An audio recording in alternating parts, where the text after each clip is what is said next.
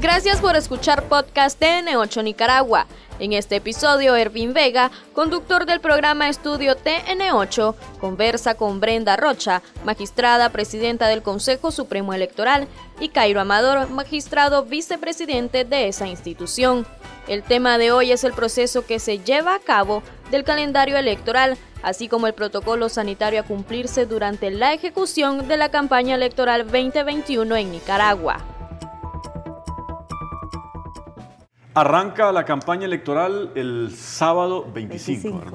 Esta es la fecha más importante de, eh, después de ya transcurrido todo el proceso de, de inscripción de candidatos, subsanación y ya cerrado el padrón electoral, publicada la lista de candidatos, ahora arranca la campaña.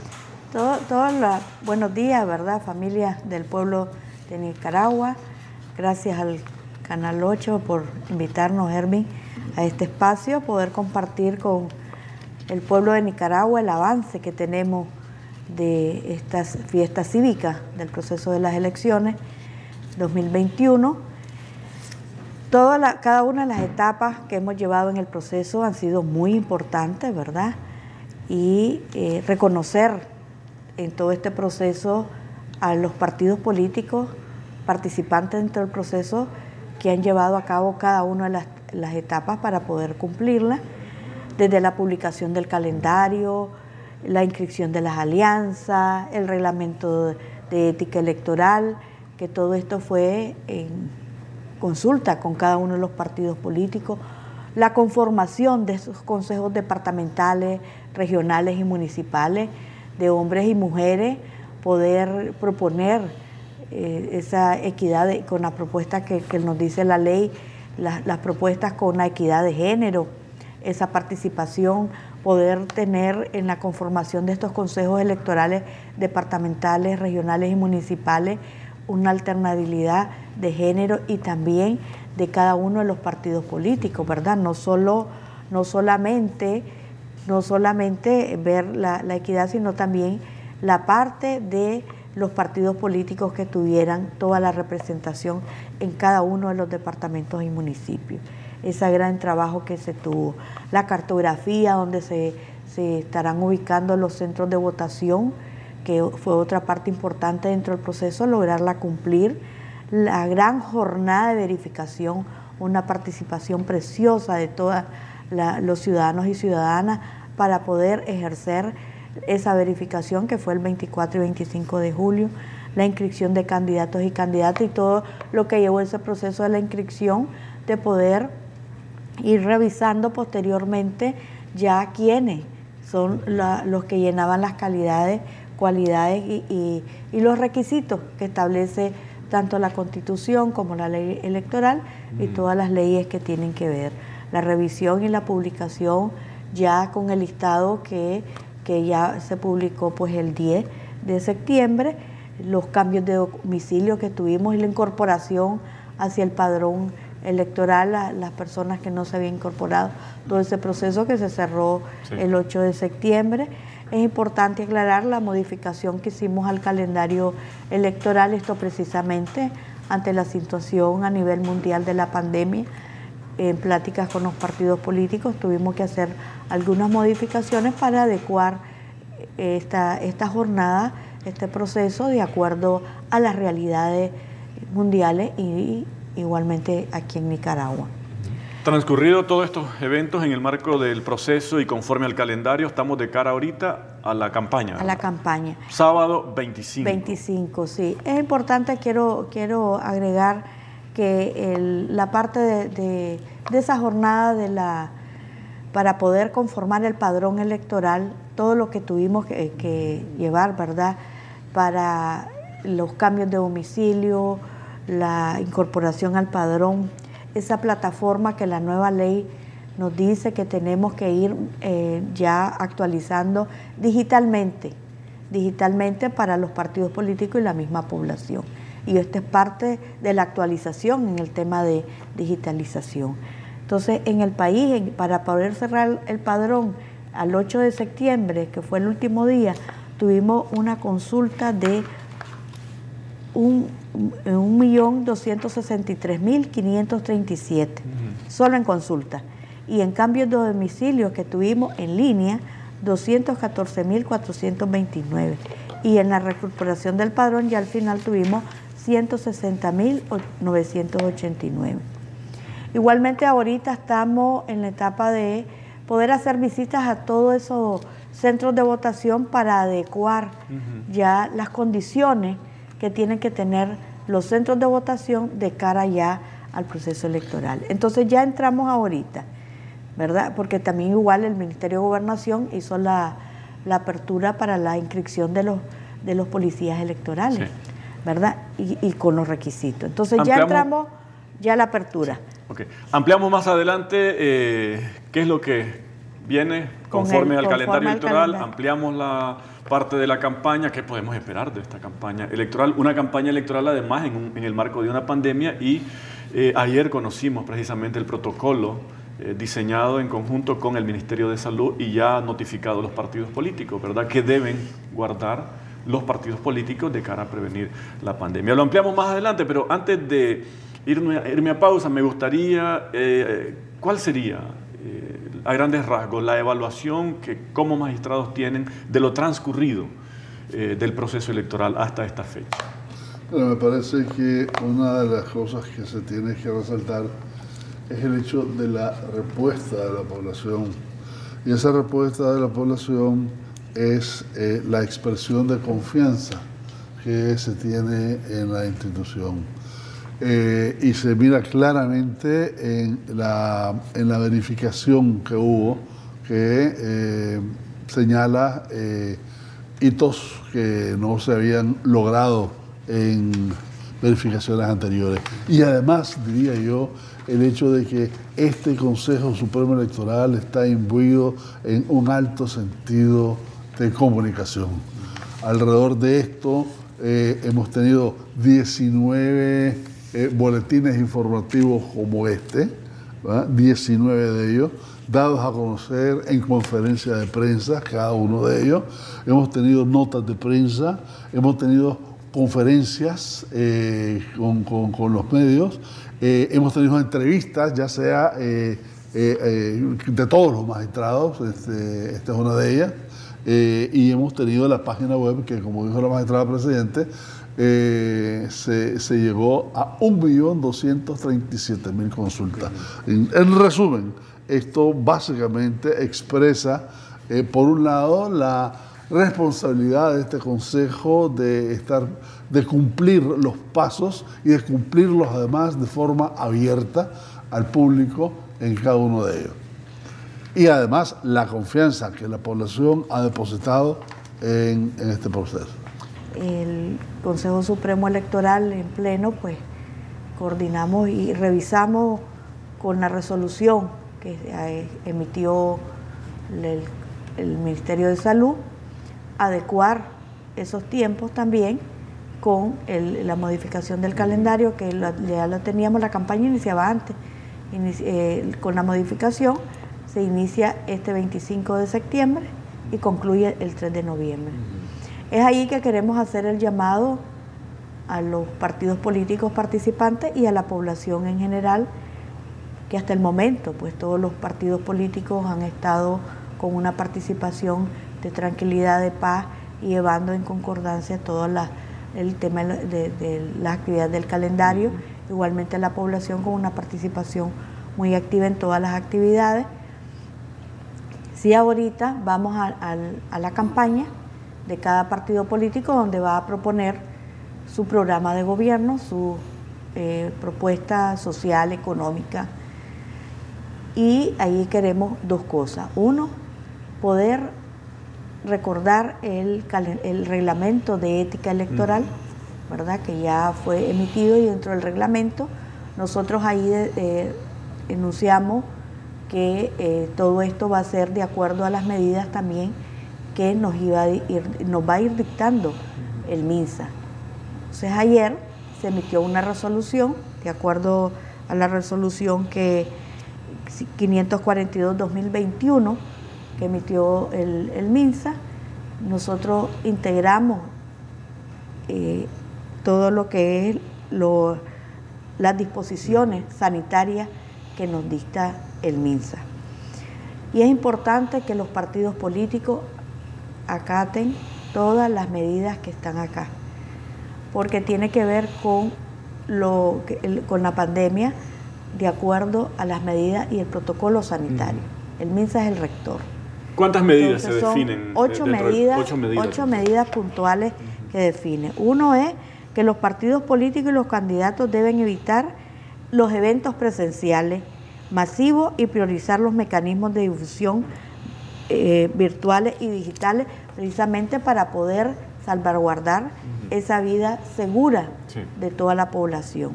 Otra es que las actividades no puede pasar, eh, tiene que ser en áreas abiertas y no más de 200 personas. No más de 200 personas. O sea, cualquier evento presencial debe ser en área abierta, y no más de 200. No más de 200 personas. Por eso es que también en, el, en el, la primera recomendación es poderlo hacer de manera virtual.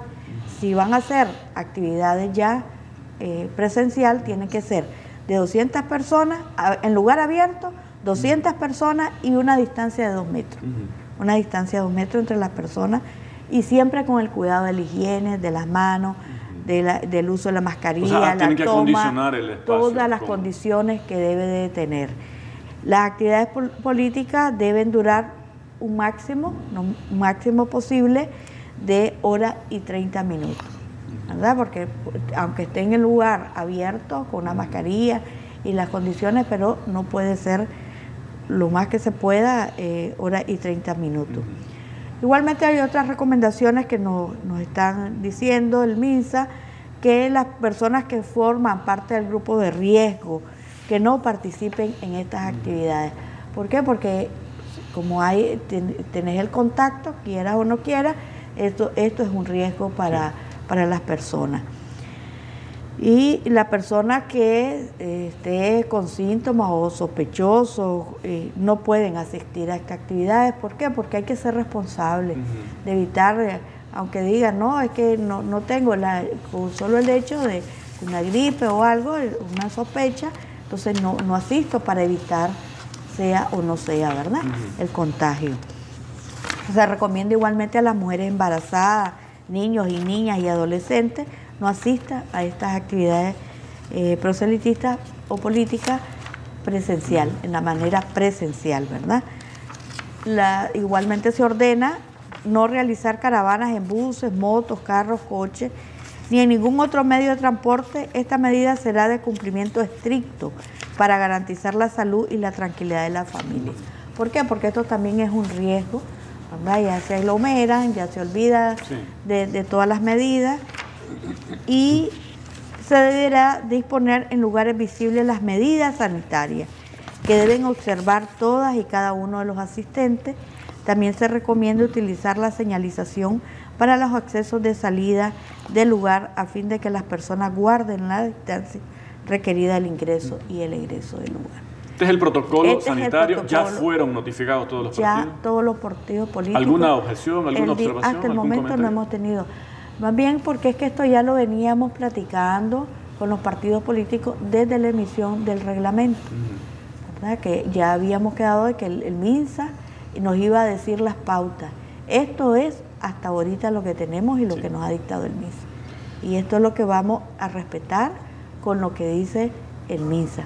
¿verdad? Y, lo pusimos por eso íntegramente dentro de la, de la resolución, porque eh, nosotros vamos a tener la coordinación tanto con el MINSA como la policía, que es la parte que va a dar los permisos para los lugares pues, donde se van a hacer las actividades de cada uno de los partidos políticos. Medidas, acciones, eh, los partidos están obligados a cumplir el protocolo eh, para cualquier organización que no observe o no cumpla con estas disposiciones. Por eso hay disposiciones en el reglamento que, que nos establecen el reglamento de ética, que ahí el, magistrado Cairo nos puede abordar esa, esa parte del que lo cada uno de los partidos políticos sabemos saben la, la parte porque ellos ya tienen conocimiento del reglamento de, ética. Igualmente ayer se les dio a conocer esto. asumen un compromiso el, compromiso, así es, así es. Claro, eh, ahora por supuesto que esto se hace en el respeto eh, a la individualidad. Eh, aquí hay, dentro de lo que acaba de leer la magistrada presidenta, condiciones que son voluntarias y otras que son obligatorias. Por ejemplo, se recomienda eh, que no participen las personas de riesgo, eso va a depender básicamente de ellos. Como igualmente. Es una recomendación, una sugerencia. Una sugerencia, una sugerencia, fue una, una fuerte sugerencia, además diría yo. lo de las. Ah, otra cosa sería lo de las mujeres embarazadas sin embargo, obligatorio lo de la caravana, obligatorio que eh, los que estén sospechosos no vayan, porque ya no depende simplemente de ellos, no es, no es, la, no es en la esfera individual de que estamos hablando, es lo que puede causar colectivamente. No es que de manera individual me pongo yo en riesgo, sino que arriesgo a otros. Exacto. Exacto. Entonces, este, se, hace, se hace bien esa distinción. Y para lo que vos dijiste, para los que de alguna manera no, no cumplan esto, este, se está abocando el Ministerio, con el Ministerio de Salud eh, y con la Policía Nacional, y le va a estar, eh, básicamente esto, la infracción a esto corresponde a un delito electoral. ¿Ah? Que tiene que ser en espacio abierto, cualquier evento presencial, eso es obligatorio. Eso es obligatorio. Sí, eso no debe sobrepasar los 200. Los 200 personas y además la, distancia de dos metros. Y el acondicionamiento. El acondicionamiento que tiene que ver con las medidas, todas las medidas. Yo aquí, el, los partidos políticos, hacer el reconocimiento a ellos, han estado anuentes para este cumplimiento, más bien han estado preocupados y dentro del reglamento mismo por eso quedó estipulado. Quedó estipulado y para el cumplimiento de ellos. Entonces aquí tenemos que ir cumpliendo con cada uno de lo, de lo que nos va dictando el MINSA que es el órgano rector. Entonces aquí los partidos políticos y la misma población que han ido cumpliendo cada una de las, de las actividades del calendario de una manera cívica, va, a continuar, ese es el espíritu que se tiene, por eso estas medidas que, se, que estamos escuchando por parte del MINSA y acatándolas nosotros como el Consejo Supremo Electoral y dándolas a conocer para los partidos políticos. Ayer se los notificó a todos los partidos políticos ya tienen en sus manos la resolución de, todo lo que lleva las, estas medidas, este protocolo sanitario. Y aquí es una responsabilidad de los partidos políticos, de nosotros como población que tienen que estar ahí en coordinación y nosotros como Consejo igual de Consejo Supremo Electoral poder hacer cumplir estas medidas que está dictando el MISA. Es importante de que eh, recordemos que la, la parte del, reglamento nos dice las sanciones que se puede incurrir en caso de, no cumplir dentro del reglamento las condiciones que estamos creando para, para estas medidas. Los medios de comunicación, los periodistas cuyo trabajo es eh, informar sobre acontecimientos importantes, eh, podríamos dar fe y, ser testigos de que el proceso ha transcurrido hasta ahora de manera tranquila. ¿Qué podemos esperar ahora que arranque la campaña electoral? Mira, eh, más allá de las sanciones y más allá de los delitos electorales, aquí tenés que estar claro que un eje fundamental de todo esto es el respeto, es el respeto mutuo aquí respecto a los candidatos, respecto a los partidos, respecto a la ciudadanía. En otras palabras, lo que buscas es desenchufarte de ese lenguaje procas, eh, de esa descalificación permanente y tratar de ver en este proceso, en estas elecciones, eh, no un punto final, sino un punto y seguido. Comienza toda una perspectiva eh, de, evolución política de esta sociedad, de participación de esto. Eh, vienen las elecciones regionales, vienen las elecciones municipales y fundamentalmente el, el, mandamiento claro de unas elecciones es que no todos ganan todos, ni todos pierden todos. Esto es una, una, dinámica y una dialéctica permanente de construir una sociedad en consenso. Y consenso no quiere decir uniformidad. Aquí este, cada uno va a tener su posición, cada uno va a tener su plataforma, cada uno la va a defender siempre con respeto, con ideas. Las ideas se combaten con ideas. Fue la entrevista de este episodio del podcast TN8 Nicaragua. Recordá que estamos subiendo nuevo contenido todos los martes y jueves con análisis de temas de tu interés.